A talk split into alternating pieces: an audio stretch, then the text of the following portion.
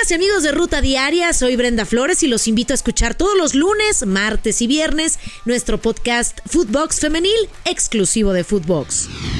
Empate agónico en Barcelona.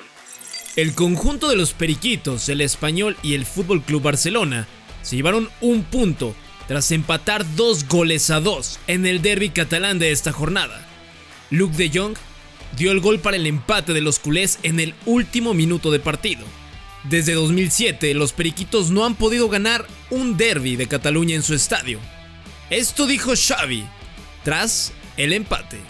Hemos arriesgado mucho porque al final en una contra te pueden, te pueden pillar, pero bueno, mira, al final hemos sacado un punto, nos ha venido bien la entrada también de, de Usman, de Luke, eh, de Nico, gente de refresco que ha, que ha ayudado mucho al, al equipo. ¿no? Seguimos teniendo fe, seguimos eh, queriendo, hemos estado intensos en muchas fases. Betis se afianza la tercera plaza.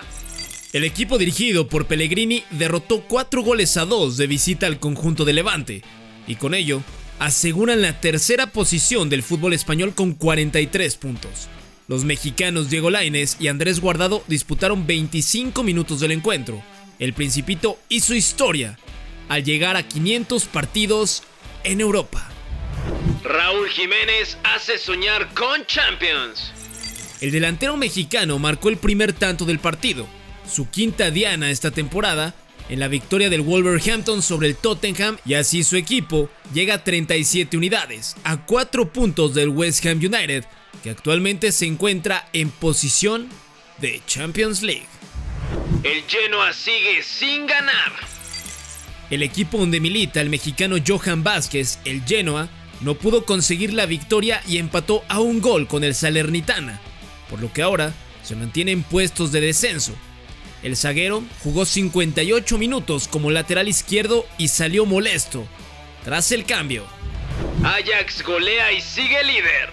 con goleada de 5 goles a 0 del Ajax sobre el Twente, el equipo de Edson Álvarez se afianza en el liderato de la Eredivisie con 54 puntos, 5 unidades más que el PSV Eindhoven. El futbolista mexicano jugó todo el partido. Nuevo líder en la Serie A.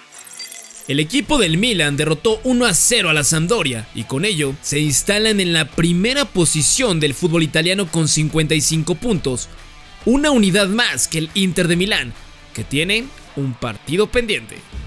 Pumas remonta contra la Fiera.